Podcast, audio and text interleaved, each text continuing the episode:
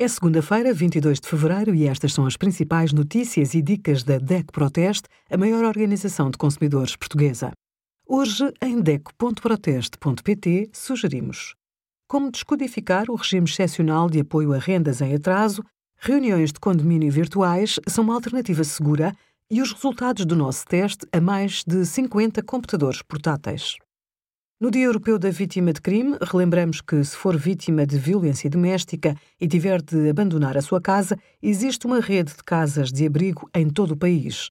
Pode contactar a APAV, Associação Portuguesa de Apoio à Vítima, através do número gratuito 116 006, das 9 às 21 horas, nos dias úteis. Informe-se ainda sobre o direito ao emprego, habitação e apoio judiciário atribuídos pela Segurança Social.